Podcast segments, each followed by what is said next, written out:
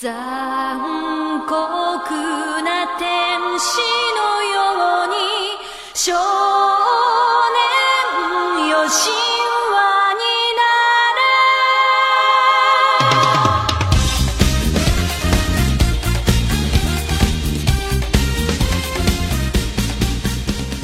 大家好，欢迎来到后浪剧场，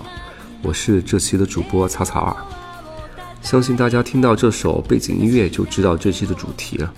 呃，也是我个人特别喜欢的一期动画专题。按照惯例呢，欢迎大家订阅、评论我们的节目，我们会从中抽取五位听众，送出一本《坏狐狸》漫画。由他改编的动画电影《大坏狐狸的故事》也将在几月上映了。我个人是特别喜欢这部影片啊，它非常轻松，很适合大家带着家人一块儿去电影院观看。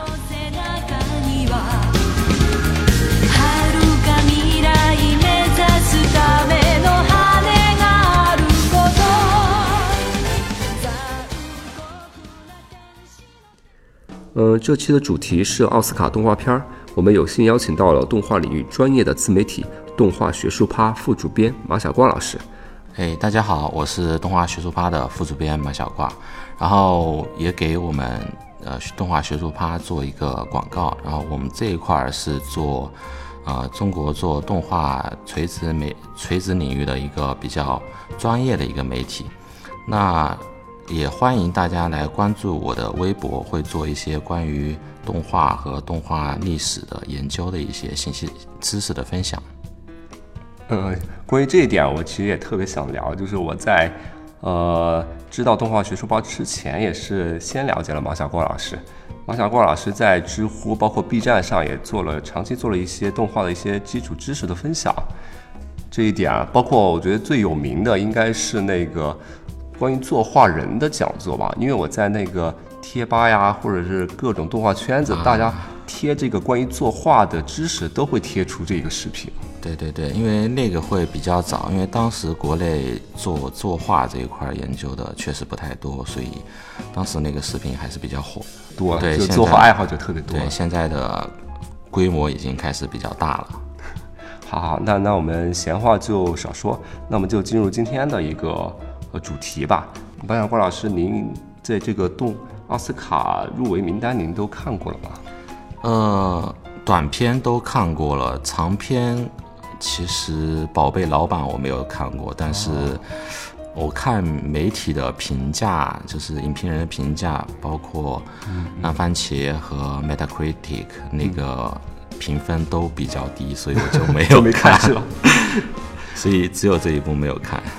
那我们就先简单聊一下关于这个入围名单的一些情况吧。您觉得这一这一个入围名单，呃，您觉得是怎么样的一个情况？呃，我觉得今年的入围名单可能是近十年以来最保守的一次，就是整个呃长篇的入围名单会呈现一个完全以美国大公司的作品为主的这样一个形哦，那但是以往的情况，其实呃，欧洲动画和日本动画，日本动画可能每年会有一部，然后欧洲会有一些独立片。那在奥斯卡上是比较，嗯，怎么说呢？提至少在提名这一块儿是会比较，呃，占据比较大的份额的。然后，然后今年其实一个很大的呃状况是，呃，今年的美国动画其实不太景气。如果按以往的那个，嗯，以往的投票标准来看的话，其实今年很有可能是欧洲动画和日本动画的一个年份，就是可能很有可能只有 Coco 一部，嗯嗯，能进提名，然后其他都是欧洲和日本的。就是如果按以往的规则，啊，对对对，因为其实去年就二零一七年嘛，那个日本动画其实在大名单入围上面还挺多的，就包括在这世界的角落，然后包括午睡公主，包括连刀剑神域这样的作品都入围了大名单。呃，你觉得这，但但是他们都被刷下来，都没有进入最后的名单。对对对，因为呃这些动画在呃奥斯卡上会面临着各种各样的障碍，就包括呃商业运作上呢，以及包括文化沟通上的一个文化背景上思维会有差异。那他进入奥斯卡是比较困难的一件事情。哦，那刚才您就说到这几年，其实前几年都是会有日本动画，包括欧洲动画，也都会有一部或者两部能够入围到最后的名单。但今今年就是说，基本上都是美国动画为主。对，今年两部欧洲，三部美国，但是这个情况就是。因为今年的美国动画确实，啊，大家都在批评今年的美国动画，就是有优秀的作品太少了。其实按名额来说的话，应该给更多的给欧洲和日本。哦，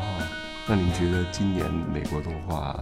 就就比如说您对 Coco 是怎样的一个感觉？Coco 其实是这里面最有，就是美国动画当中最有资格的一个提名，就是它是没有太大问题的。但是关于呃，费迪南那个蒙蒙牛费迪南和那个宝贝老板的提名其实是比较有争议的一个问题，是吗？如果你看过那番茄上宝贝老板的评价，它只有百分之五十多的新鲜度，就是可能是十年以来十年以来提名长片中最低的一个，这个就有点夸张了。因为这种这种评分的话，我也我也不说它。多不好，但是这个评分肯定是影评人在影评人中看来是有问题的。但这种有问题的片子，呃，以往是不可能出现在一个最终的提名五五部的这个提名名单里面的。但是今年出现了，所以这是这也就是今年会存在的一个比较大的问题。那今年为什么会跟往年有区别？呃，其实主要是。嗯，可能很多人不了解，就是今年的奥斯卡投票规则，就是动画长片这个这个奖项的投票规则是有所改变的。嗯，那以前，呃，因为呃奥斯卡的投票规则它是分两个阶段，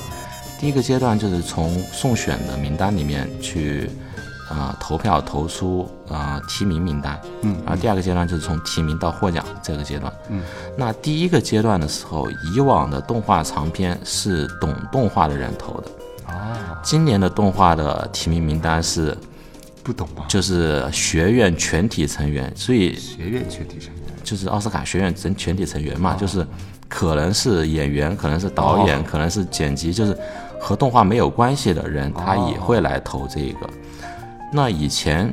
呃，提，所以以前是懂动画人来投提名名单的话，就哪怕他最终的结果可能还是会比较偏主流的喜好，但是至少他的提名名单是能够保证他的权威性和多样性的。但是今年如果把它扩大范围以后，变成学院整体来投这个提名，那就会。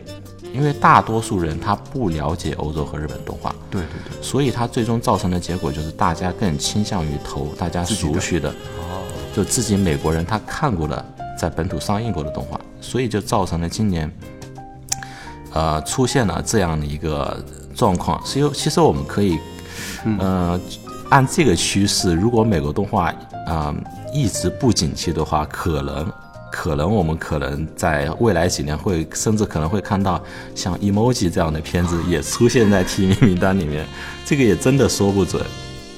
那就是说，未来它的这个选选票的机制也还是会像这样。对，如果看我们要看明年的那个投票会不会再进行变化，因为今年这个变动确实导致了一个嗯比较不好的一个结果吧。嗯。其实，在上一期的节目里边，其实我们也聊到了关于奥斯卡在电影当中的一个地位。呃，当时嘉宾聊的就是说，奥斯卡其实就是一个美国春晚或者是美国表彰大会的这样一个角色，就是都是表彰一下就是自己哎今年的一些片子。那您觉得就是奥斯卡在动画这个领域里边，它是一个什么样的地位呢？嗯，奥斯卡动画这一块其实。啊，因为其实最早是短片奖项，就是从三二年就有了。那短片奖项前二十年是一个美国春晚，就是从三二年到五十年代就全部是所有包括提名片都是美国的。啊，从呃五十年代末开始才有欧洲和呃就其他国家的动画开始入围。那从六十年代到八十年代是有那么一个相对来说比较公平公正的一个环境，就是开放给各国去选。那那一段时间的奥斯卡短片奖是其实是一个比较有含金量的。但是近年来的一个趋势还是，嗯，短片上还是会有一定的保守，就有那么一点点美国春晚的感觉，就是按美国人的游戏在做了。嗯，长篇的话，其实我们现在其实可以看到，就是长篇近十年只有一部是那个阿德曼的获奖，嗯其他九部全部是呃迪士尼和皮克斯。如果你把皮克斯也算迪士尼的话，那就是九部迪士尼迪士尼。那这个其实怎么说呢？就很同质化这样一个现象，就是奥斯卡至今为止，就是一最近的啊趋势就是一一直都是三维，就是只有一部二维，一部定格。嗯嗯嗯，这二维就是《千与千寻》，定格是那个、呃掌门狗吧，应该无敌掌门狗。嗯，那就是其他就全部都是三维了。这是否会代表一种动画技术上面一种倾向呢？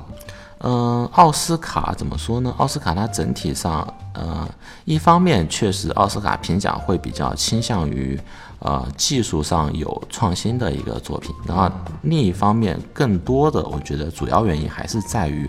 美国的一个主流商业大环境是一个以 3D 为主的，而奥斯卡他们主要还是一个以虚好莱坞的一个标准在，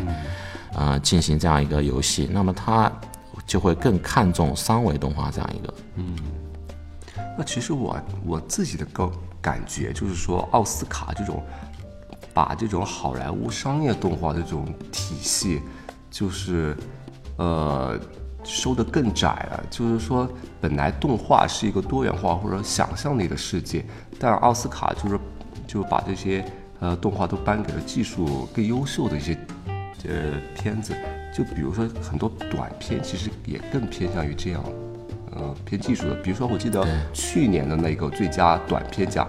就是一个纯好像非常写实的一个画面，哎，我忘记那个名字，好像是一只鸟，啊，对，那个 Piper，是对对对对 Piper 还是 Peeper 那个单词？对我我也忘记那个皮克斯那个那个那那个字我忘记怎么读，对对，就是 就是说，好像就是奥斯卡是基本上把这些呃奖项都颁给了这些技偏技术类的动画，而其实我觉得他他是有意的，就把动画这个多元性和想象力都给收窄了，就有点贫乏了，我感觉。嗯、去年，嗯，皮克斯那一部短片，我觉得还是蛮不错的。就是短片，我其实，嗯、更觉得，觉得最大的问题是叙事上越来越保守了，倒不是表现，嗯、怎么说呢？上技术上这些倒还问题还不大，因为。前年的奥斯卡短片是我印象特别深刻的，应该是前年，就是呃是前年还是大前年？那有一就是那一次获奖是一部叫《熊的熊的故事》，嗯嗯，是一部智利智利的一个短片。但是那一年有很多特别有新意的短片，像什么《明日世界》，然后包括一部俄罗斯的讲呃宇航员的一个太空的一个短片。那那一届其实很多很有新意的，但是却偏偏给了一个就是叙事上特别套路、特别平庸的一个东西，那那一届是我特别失望的。您觉得就是就聊了一些就是其他国家的一些优势，那您觉得就是中国动画离奥斯卡会有多远？中国动画其实我们说现在，呃，离奥斯卡其实是非常遥远的，就是好像，嗯、可能短期内是看不到太大的可能性。但是曾经其实美美影厂时期是有过一次离奥斯卡特别近的一个经历的，就是就是在中美建交一九七九年那一年，就是有一部《阿凡提》，叫《阿凡提》第一部叫《种金子》，他当时是参加了奥斯卡呃最佳动画短片的一个评评选。那当时的老师回忆说，当时那个奥斯卡评委会特别喜欢这部片子，然后呃说打算把奖颁给这颁给《阿凡提》，但是呃片子超时了，因为短片是当时是不知道是二十五分钟还是三十分钟，但是他们是三十一分钟。那然后就导致一个问题，就是他们必须去剪，去剪掉那样一部一部一段的时间。但是你一剪剪片子，不光是剪掉就可以了，那配乐呀什么的也得重新去调整。然后时间上他们赶不及，所以最后并没有拿到那个奖。但是其实，嗯，怎么说呢？当时是很有机会的，因为。这因为奥斯卡其实是一个非常讲讲究一个政治因素的一个舞台吧，就是可能可能大家没有太关注，就是像奥斯卡动画短片是很多的获奖和提名是有政治意义的，就是像像那个第一部外国片获拿奖在奥斯卡上拿动画奖项是那个。萨萨格勒布的，也就是南斯拉夫的一个片子。嗯嗯。那南斯拉夫为什么一九六一年能拿动画最佳动画片奖？是因为南斯拉夫一九六一年发表了那个冷战时期很著名的不联盟运动，所以他去导致了就是南斯拉夫和美国的这样一个外交关系的变化，所以会导致一九六一年，呃，南斯拉夫的。片子在奥斯卡上第一次拿作为外国片拿了最佳动画短片。那一九七九年的时候，《阿凡提》这个片子，因为在中美建交这样一个很关键的历史节点上，它是非常有机会去拿到奥斯卡奖的。就如果当时呃短片上没有超时的话，哦，也就是说还是会有。更多政治意图在里边。对，其实政治意图很多很多，就是我们可以看到奥斯卡它整体上是偏美国的，然后一部分西欧的，包括加拿大的，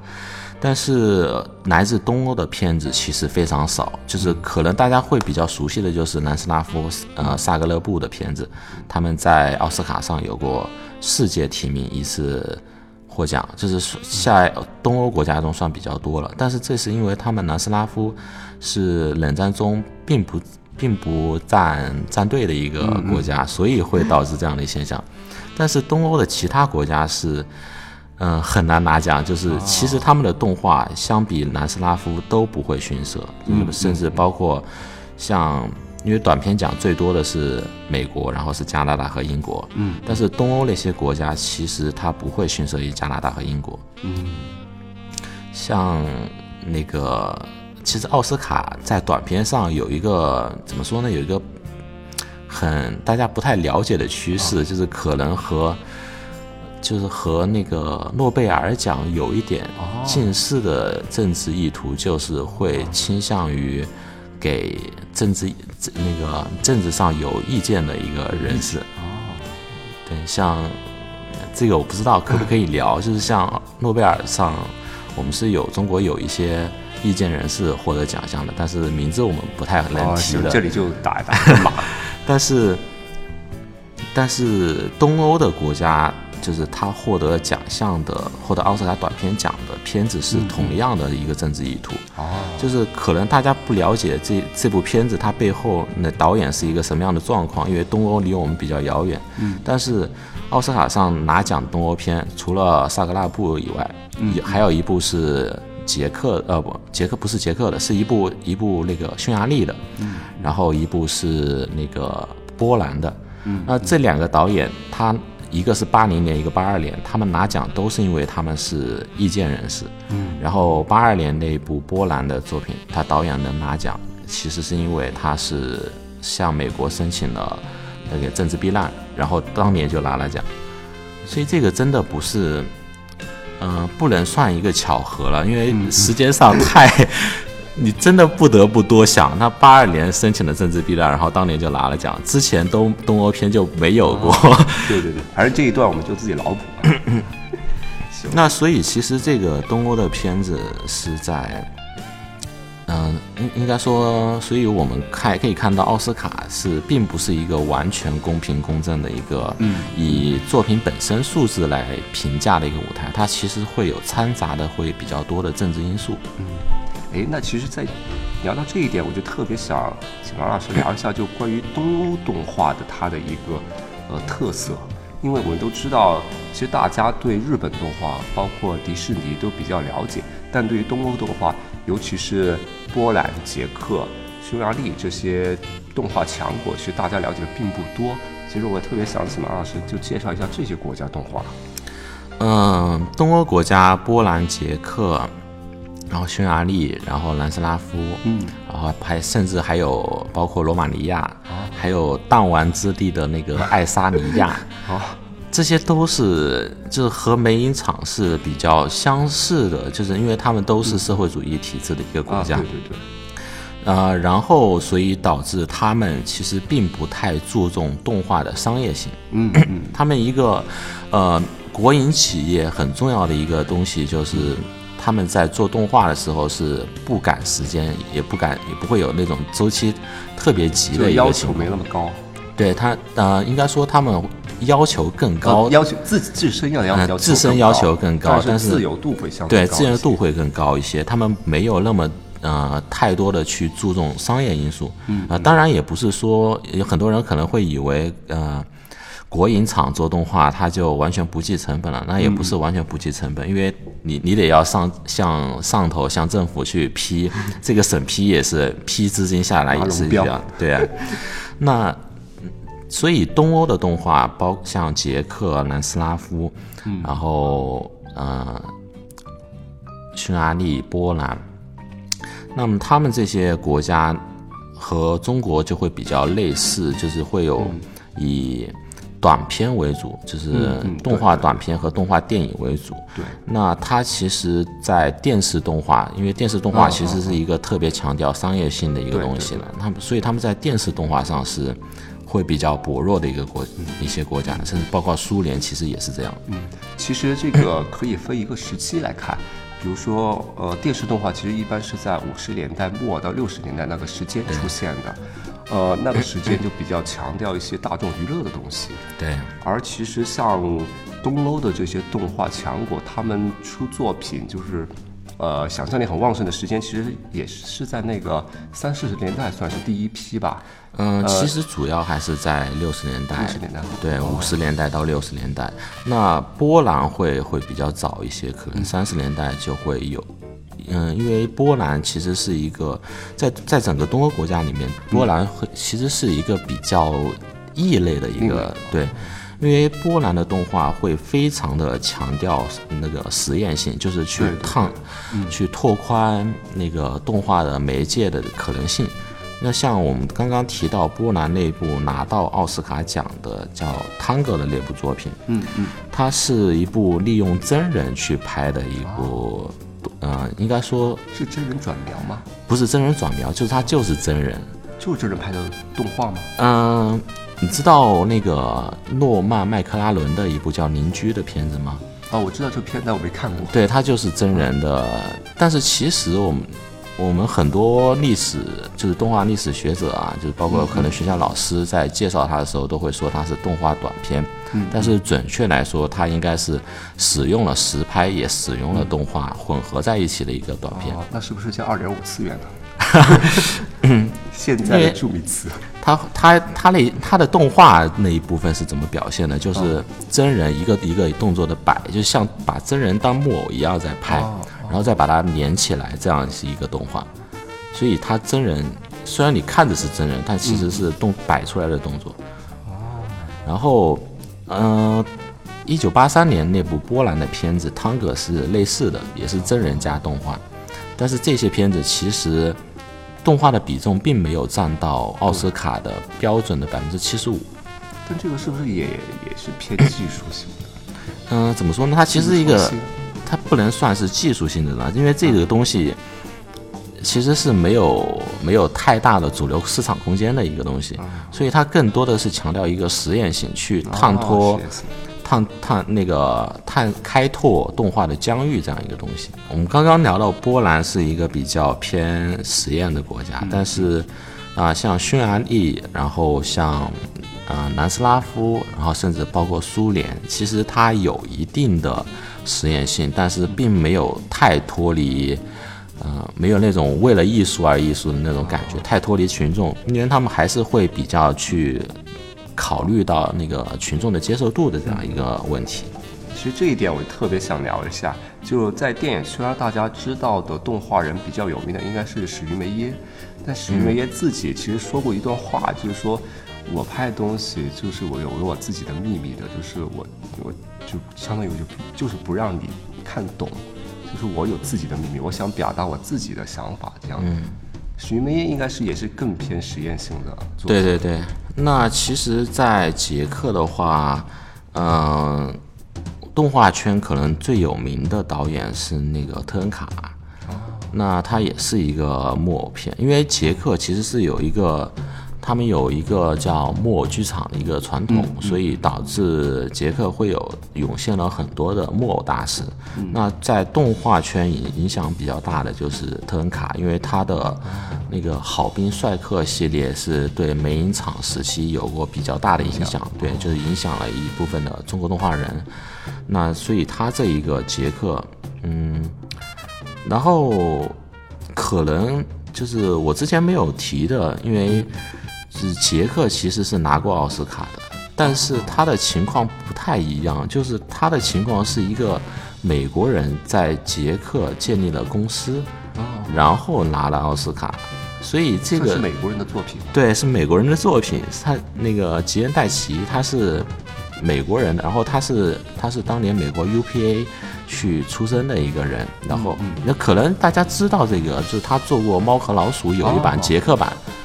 猫和老鼠》有一版捷克版是他做的，然后他拿过奥斯卡，但是这个人在美国很有名，但是在呃国内可能相对就没有那么高的知名度。嗯，那这个其实他是利用了捷克这个环境或者创作环境素材是吧？他利用了对。我觉得应该是建立在捷克，可能是考虑到捷克人工成本的问题。哦，人工成本。其实这一点，我们聊了刚才聊了东欧动画，其实，在欧洲还有一个特别重要的动画国度，就是法国。呃，它算是西欧动画了，是吧？其实刚才聊到这个这个人才的一个串串流的一个情况，其实当时我记得，呃，很多东欧动画人也去了法国去。呃，学习也好，或者是借助素材也好，有这样的一个情况。嗯，西欧来说，其实法国动画在早期并没有，嗯，怎么说呢？有分时期，因为更早时期，像二战之前，是法国是确实是因为法国电影，包括法国动画都是。呃，世界上最为先进的一个地方，但是二战以后，法国其实在动画这一块有一段很长时间的比较真空的一个时期。那最近就是可能从，呃，具体从哪个时间段我不太了解，但是我们可以看到，就是从，反正近期我们可以看到很多的越来越多的动画长片在从都是法国的提名。那最近就是法国，它又再一次变成了动画强国。那在它比较真空的六十年代到七十年代那段时间，嗯，其实是，呃，西欧最主要的动画阵地其实是英国。英国。对，那英国的话，它有一个那个叫，嗯，John Hallas 那个工作室，他拍过那个叫《动物庄园》的电影版。嗯。那当时英国的动画在。呃，英国动画它在奥斯卡上一共有七次提名，是就是整个提名数是对，就是排名第三啊，就是在世界范围内排名第三。对，就是所有奥斯卡动画这一块提名，就是它包括啊，如果你再算上长篇的话，那就更多，因为长篇其实就是因为阿德曼的提名其实是非常多的。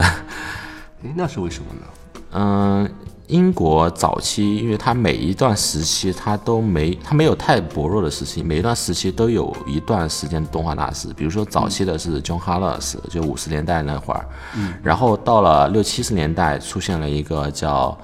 呃 Bob Godfrey 那个人，那他是一个在欧洲动画影响圈会比较大的，他其实是一个偏漫画的一个平平图的一个风格，就是很。呃，很怎么说呢？像我们可以看到的欧洲漫画，像丁丁那样的感觉。嗯嗯。那它就是一个很平面的，然后背景也很空旷，什么都没有，就看很极很极简主义的一个片子。那但是当时以他为代表的那一代人，就是动画人都，呃，都会比较偏向这种很漫画平图的这种感觉。嗯嗯，然后呃嗯，然后再到了就是最近英国之所以那么多拿奖，就是因为阿德曼，嗯，然后阿德曼拿了很多的木偶木偶片的那个偶动画、定格动画的那个奖项。嗯，那其实我们现在聊了一些东欧和西欧关于的动画，那其实，在世界范围内，我们最不能忽视的，那应该算是日本动画了。嗯，毕竟日本动画是应该是全世界受众最多的一个动画片了吧？尤其是在近几年中国二次元风越来越盛行的时候。那么，但是日本动画其实，在奥斯卡也是常年遇冷的情况。对，那首先我们要明确的就是，奥斯卡它毕竟是一个美国人的游戏，就是能拿奥斯卡拿不到奥斯卡，其实并不说明这部作品价值。对，就是能拿到奥斯卡的，它确实大多数都是绝大多数都是很好的作品，但是这不表示没有拿到奥斯卡就是失败者。对，那日本片在奥斯卡遇冷，其实，嗯，怎么说呢？最大的一个原因，我觉得可能是来自于商业推广上的一个问题。嗯嗯，这样就是我们看那个日本，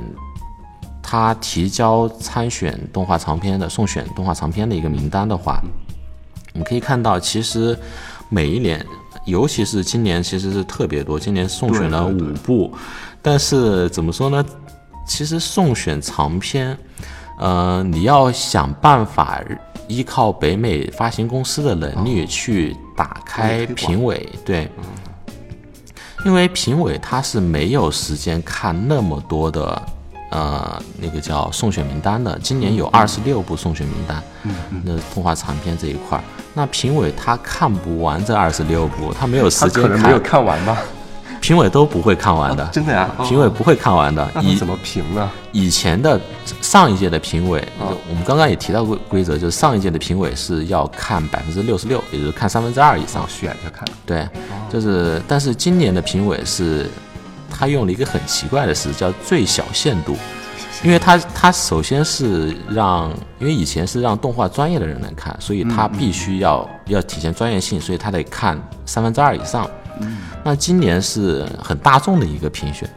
那普通人他看不了三十二部，呃，三十部的话，哦那比如说三十部的话，三分之二那要看二十部，有点太多了。对于普通人，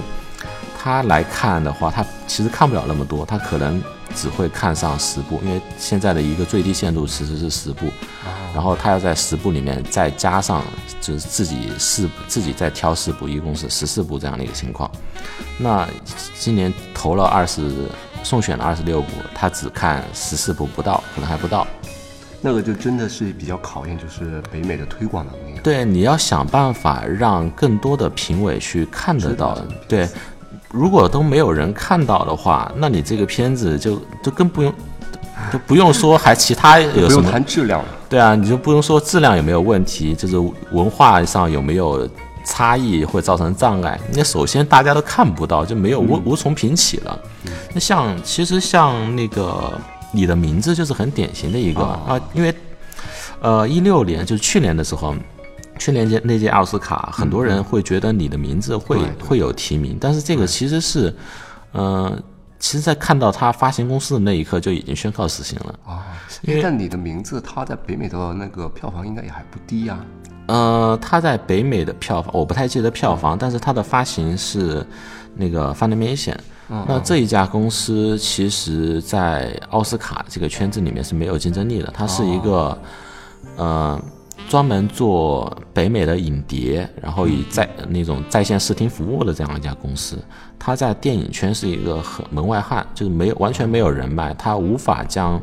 呃你的名字这部片子去推轨推给更多的评委。嗯，那是导致的结果就是，当年奥斯卡你的名字这个很多评委都没有看过，哦，所以太可惜了。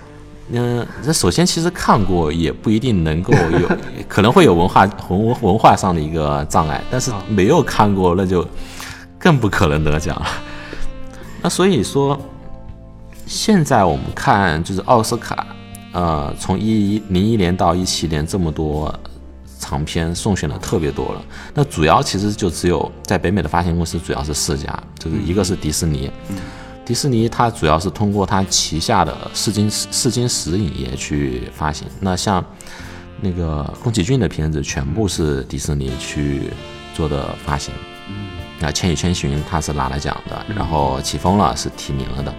那迪士尼的在电影圈的能力，那毋庸置疑，他他去推一个片子，那很大几率就会提名。那其实《千与千寻》得奖是也是有迪士尼幕后的那个推动的，因为，嗯嗯，呃，当时，应当时应该是皮克斯的那个，呃，首席创意官就是拉塞特，嗯，就是最近爆出性骚扰丑闻的那一位，嗯。但是大家应该看过他的《玩具玩具总动员》，他导演的《玩具总动员》。那他和宫崎骏的有有一些私交，所以他当时是在好莱坞在学院讲，见人就去向人推荐，啊，向人安利《千与千寻》这个东西，这部片子，所以导致《千与千寻》在当时是就打开了这样一个日本动画的，嗯，首先在推广上的一个难题。那但是现在迪士尼是不再去做这一块日本动画的推广，对北美发行这一块了。就是现在，嗯，从起风了之后，就是宫崎骏，嗯，宣告那个息影，宣告退休，但是我们不知道是否真的退休，已经已经开始复出了。但是。但是他当当时宣告退休以后，就是迪士尼就已经不再去续吉卜力的那个发行了，就是后来的吉卜力发行都是由 G Kids 这家公司去做的。嗯，那其实我们可以看到很多的，呃，日本的提名片，像《辉夜姬》，嗯嗯，包括像《记忆中的啊玛尼》，嗯，那这两部都是那个 G Kids 发行的。那包括没有提名的，像。那个西点手的片子全部是 G Kids 发行，那但是 G Kids 它还发行了很多就是嗯欧洲的动画长片，然后日本动画还有两家就是我们刚刚提到你的名字是 Funimation，然后包括今年他还他在北美还发行了这个世界的角落也是 Funimation。那然后像还有一家是可能大家不太没有听没有听说过的是 Eleven Arts 这家公司，像今年的那个《生之行》《刀剑神域》，然后包括很早之前的《魔法少女小圆》那部新剧场版，都是 Eleven Arts 在北美做的院线发行，然后它和那个北美的 Aniplex 合作，Aniplex 做影碟发行。那这几家公司，它的一个共同的特点就是，日裔美国人在美国办的一个公司，嗯，他在电影圈是没有，在好莱坞是没有基根的，这完全没有人脉。那你其实看到你的名字是 Funimation 去代理，基本上基本上就已经 对。那像《生之行》这样的片子，嗯，是 Eleven Arts，它它甚至还没有影北美应该还没有影碟发行，只是院线发行。那这些片子在看到这两家去北美发行的话，那他基本上在奥斯卡就是只是送选，只是凑数的，就是没有没有可能没有机会去进提名名单。哦，那其实呃，这里也是给广大的日本动画爱好者的一个一个反馈吧，就是说，其实日本动画每年都还是有提名提交一些。呃，重要的作品，对，其实去翻看一下，他每年的提名都是当年就是基本上最好的作品了，包括不管是东崎骏也好，包括也有押井守，包括也有金敏，他们都有过提名，但是真的是在发行上面，在推广上面是真的是很无力。对，因为你必须是一家在北美有机根基的一个发行公司，它能够去推。其实，其实包括真人片也是要非常靠发行公司。嗯。那其实刚才我们就聊了日本动画关于在奥斯卡的一些，呃提名上面的东西。其实我也想特别想请马小马小光老师聊一下日本动画的和世界动画在表现上和呃制作上面的一些不同。因为其实日本动画它已经有形成一套自己的体系。嗯，您觉得日本动画和其他动画的一些区别呢？嗯，日本动画，那如如果我们围绕奥斯卡来谈的话，那肯定就是长片和短片。但是如果你聊到更大的一个产业的话，其实日本可能最重要的还是电视电视动画产业。TV 动画，对，那电视动画的话，其实日本确实，我觉得电视动画这一块儿，应该日本应该是现在最最有活力的。嗯，那尽尽最符合动画本质与想象的东西。尽管尽管那个安野秀明说日本动画日本动画已经要完了，但是 但是就目前来说，虽然日本动画电视动画这一块也确实在走一个可能说是下坡路吧，但是这个我也不太好判断，很多人都这么讲，但至少就是日本的电视动画在全球范围的电视这一块儿还是一个相对来说比较有活力的一个产业，因为很。呃，怎么说呢？很很典型的就是美国动画，它是一个完全依靠呃外包来去进行工作的一个体制，所以会导致它整个行业的空心化。嗯，流程化。对，应该说就是就是中间人员一个流失，它只有顶尖人员，所以导致了一个空心化。嗯，就是像很多那空心化的一个那、带来的一个问题，就是它你只有顶尖人才，你怎么去从不断的寻找培养到你的下一批那个那交接到下一批人的手上，那你的风格要怎么去往下继承？这个问题很严重，所以美国的动画会，嗯、这个问其实是越来越会越来越严重的一个问题，就是它只有顶尖人才，那就那自然就会造成很多一些呃美国人的东西，呃以前的呃应该说以前很优秀的一些元素，在慢慢的表现手法在慢慢的流失。那日本其实相对来说会好一些，就可能情况也没有那么乐观，但是相对来说确实是会好一些。但是，呃，而且我们说日本在电视上就是能够保证这样一个，嗯，相对来说比较有活力的一个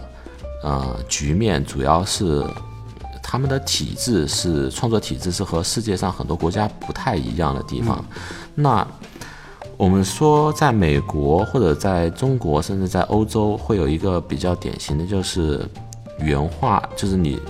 从从动画到原画，从原画再往上升的话，每一步其实都是一个上下级的关系。嗯，你从原画到分镜，分镜到导演，都是一个上下级的关系。嗯，但是在日本的话，原画和导演它并不是一个上下级的关系。那而是只是只是那种工种的不同。那你在美国，在中国，你原画升上导演，那你基本上不可能再回头去画原画了。但是日本来说，原画如果当了导演，他有可能还会去给别人画原画，就是就是今天我当导演，你激当原光球啊，冲扑器，对对对，，今天我当导演，你来画原画，那改天你来你拍片子，我就给你帮画原画，会有这样一个情况。那所以它会造成这样一个人员会没有那么多相对的固定，嗯，会比较有，所以它这个体制就会更有活力。嗯，那其实这个体制也是因为，呃，最早应该是手冢治虫的原因，因为他其实他做导演的时候也会给人画原画。其实这这里又特别想提到一个动画公司，叫京都动画，也是现在非常火热，因为包括最近的大热片《紫罗兰永恒花园》，其实它就是一家不怎么外包，其实它也会有外包，但是在在更多时候，它其实还是靠自己的人力在做。但是其实外包给日本自己的公司还好，它并不是外包给呃各其他国家，那个朝鲜呀、越南呀、东南亚这些地方。但是呃，日本它在就是相对于低端一些的，嗯呃就是比较偏流程上最后端的一些东西，像。呃，加动画呀，然后这些东西或者上色啊，它是会发外包的，就是发到外，嗯、中国发到朝鲜，发到东南亚这些地方。但是在原画这一块，它是还是会比较注重在尽量，就尽可能多的会还是会在日本去进行。但是美国它就是分镜一完，后面全部都是就全部到外包去了。其实我们也这里也特别想提及，就是日本其实它有一个很作者性的一个风格在里边，就包括这个作品作者性怎么体现，其实包括就是从原画也好，包括从演出上面也好，它能都体现他们对动画这个媒介的一个探索。我觉得，就包括从早期的那个有线动画开始。他们就已经在探索怎么样在这种有线动画里边去追求更好的表现形式。我觉得这个也是日本动画他们自己的一个追求吧？你觉得呢？嗯，日本动画的作者性这一块儿，其实也是一个受，嗯，我觉得也是受创作体制去保证下的一个结果吧。其实日本和其实美国的动画在早期黄金时代的时候，也是会有比较偏那种作者性的一个存在，就是像，因为每个导演他会有比较大的一个权利去决定自己的去做决定，但是现在的美国动画可以更多的是一个集体创作的一个结果，就是顶端的创意其实是汇集了很多人的想法去。形成的，比如说分镜，就美国的片子，它不太会一个人画全部的分镜，但是日本的，就是可能一集就是一个人单独来负责那个分镜。那像，呃，像细田守的片子、宫崎骏的片子，他们干脆整个长片一部长片都是他一个人画画分镜。那这个情况在美国，其实包括国内都是很少见的一个情况，因为他。嗯，怎么说呢？这种这种创作方式，就是将那种创作的权利给集中在很顶尖的那个人身上，那么他会让这个人拥有很大的一个表现的自由度，所以这个我觉得是日本动画的一个作者性的一个体制的一个前提条件。其实这里就让我想到一部动画，就是在白箱里边那个监督啊，被关在笼子里画分镜的。而且那个监督就是一个监督，对一部动画有着非常那个，基本上如果要从批评上面，就首先得批评监督。就比如说那个监督就画，就做出了一部就是非常那个变形的一个动画，就遭到了各种的谩骂。所以其实监督对一部动画来说，它其实是带头的。就是说，如果这个动画做的不好，他可能就是首先会遭到批评的。嗯，对。因为其实监督他并不一定是，呃，就是可能你很多找的问题，他并不能直接怪在他头上，就是可能，嗯，怎么说呢？因为每一集他会有分级的导演，就是分级的演出，然后他并不会直接负责，但是毕竟是他，他是主管的，他这个他得审，然后他得。修，然后所以如果是什么问题，确实最终还是能去找到监督头上，这个是没也没有办法的事情，他就必须承担这个，对他得承担这个责任。其实聊到日本动画，我们知道在看在 B 站上看动画的时候，有很多弹幕啊，就是经常会发一些画风呀、作画崩坏啊，或者帧数爆炸这些 这些专业术语，所谓的专业术语，这 我觉得都是黑话，黑话是吗？你觉得就是在这一方面，他描述的是一个 什么样的情况呢？嗯，其实就是大家很多人在看到一个东西好的有一个好的片段或者坏的片段的时候，那那很多人不知道该用什么样正确的方式去描述它，所以他们找了一些这种什么呃作画崩坏呀，或者是那么经费爆炸呀来去。这种黑话吧，我觉得应该算是黑话来去描述这种感受。但其实很多好的地方，并不是因为经费的问题，而是因为，呃，比如说可能会是有的人觉得经费爆炸的地方，可能是因为摄影做的会很抢眼，摄影会比较抢眼的，可能一般是呃 U F U F O 色的，像那个 Fate 系列会。大家会觉得这种会经费爆炸，但是主要是摄影师那个后期摄影的功能。嗯，那有的是可能是作影作画上，就是可能打斗特别精彩呀，或者是这种这种时候大家喊作画爆画，嗯，经那个经费爆炸。那其实也经费并没有爆炸，因为 钱还是那么多。对钱是没有变化的，就是只是负责这个这一这一段镜头的那个原画，他画的画的精力，然后他的水平会比较高。嗯嗯，所以大家在看到这样的事东西的时候，我觉得应该去。呃，好，无论是好的还是坏的，应该去去深究啊，它背后的原因，然后用正确的方式去描述它。那其实刚才我们也聊了日本动画的一些东西，我特别想问一下，就是您觉得中国动画现在在世界上应该处于一个什么样的水平？因为其实我们知道，在一七年出过好几部话题性呃比较大的作品，比如说像《大世界》。您觉得现在中国动画它的一个水平现在在哪一个层次？你觉得它有发展的这种好的迹象吗？嗯，怎么说呢？我其实去年整个去年对中国动画都特别的悲观。是那暑假的时候，我讲一个，我暑假的时候我看了所有上映的国产动画电影，那就包括那个什么。我估计很多大家连名字都没有听说过，就很多豆瓣上只有三分四分的电影我都在看，嗯，整个世界观都发生了特别大的改变。我我对暑假的时候我连大耳朵图图都看了，就是特别低幼的一个片子。那嗯，然后我感觉整个去年基本上上线的国产动画电影我应该看的差不多了，但是。呃，没有印象特别深刻的片子吧，就是那可能《熊出没》是，就是我知道，可能很多人觉得《熊出没》这个东西是比较对，但是就当前的情况来讲，嗯，之前可能大圣是很好的，但是那好多年前了，那现在 这一年，就这一年来讲，我好像没有看到比《熊出没》更好的。您觉得《大世界》怎么样呢？它是电电影圈，其实它还是比较比较受欢迎的。嗯，其实《大世界》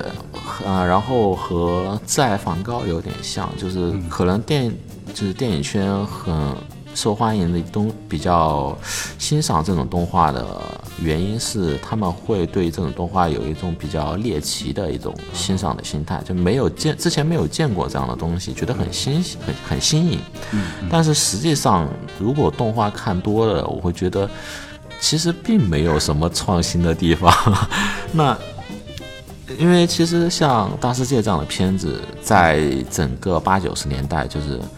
就无论是转描也好啊，就是包括它会变偏比较偏向波普艺术也好，那其实八九十年代会有很多非常偏波普艺术的那种呃艺术短片，但是在这一块上，大世界上其实并没有做的特别好。就是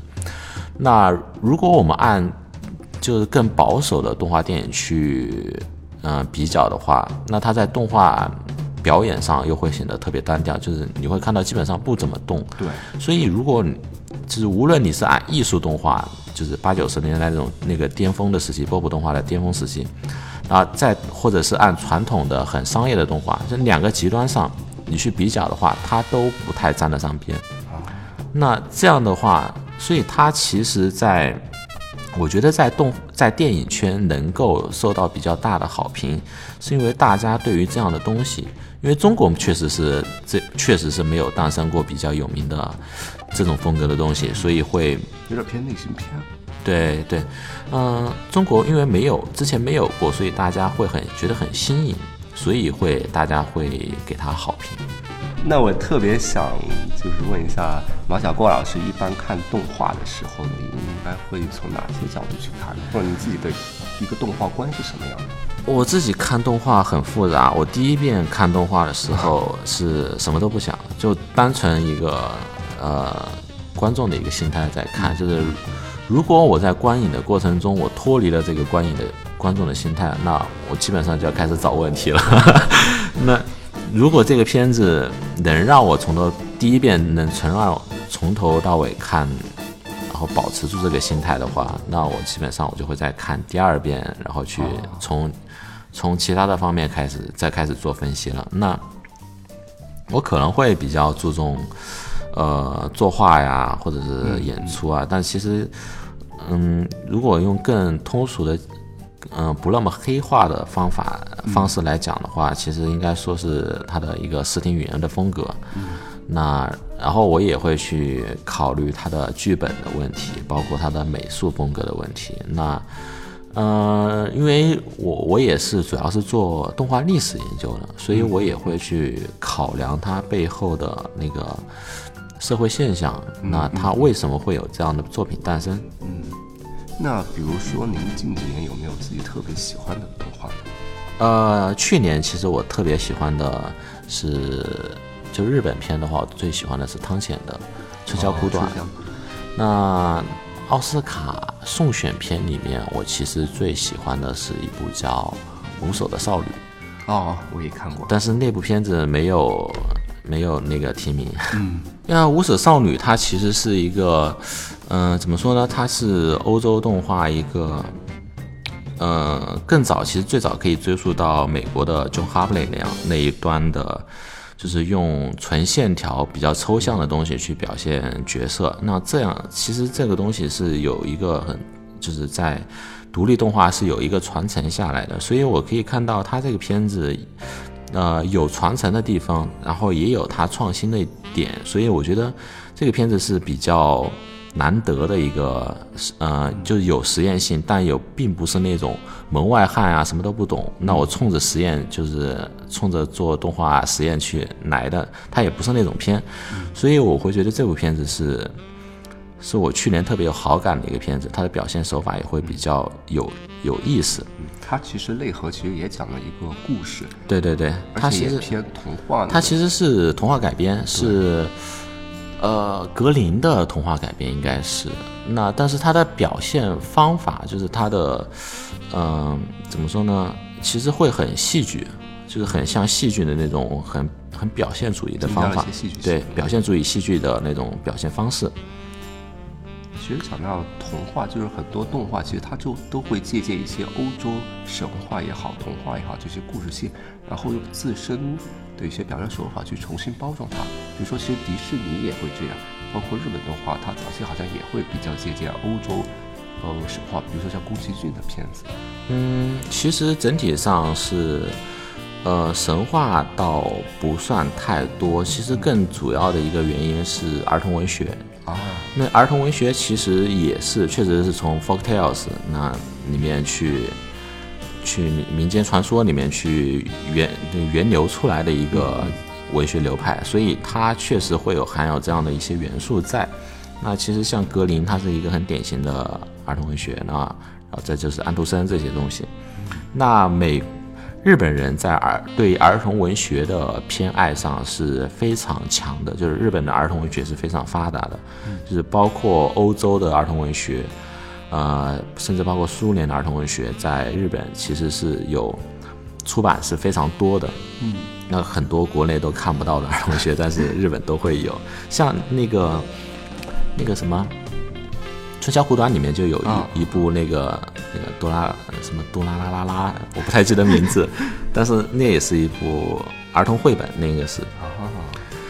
那日本他们在早期表现儿童文学这个题材的时候，其实是蛮受苏联动画影响的，就是像像宫崎骏，包括宫崎骏他自己提到很受苏联的《冰雪女哦冰雪哦冰雪女王》那部片子的影响。那其实《冰雪女王》它就是苏联去改编的安徒生童话嘛。那日本在，我觉得啊，他们在表现儿童文学的时候，和美国特别不太一样的地方，就是美国在表现儿童文学的时候会比较注重欢快性的一面，嗯，但是日本人和苏联人是会，我觉得是这个可能是他们受苏联影响的一个地方，就是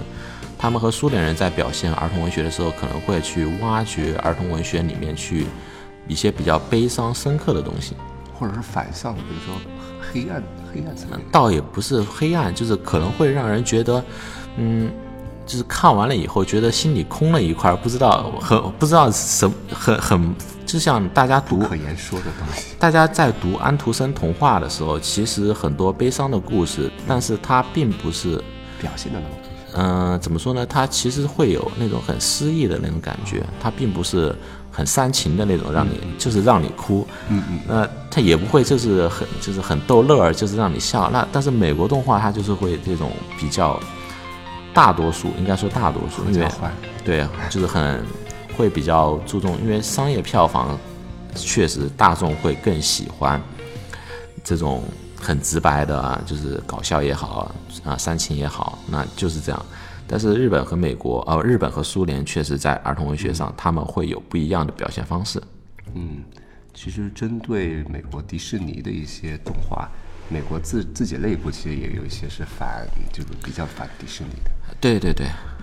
比如像我记得在《辛普森一家》里的那个动画人就曾说过，就是他之所以表现黄色调，就是为了就是要走出迪士尼的这个呃，像那种印象也好，啊、因为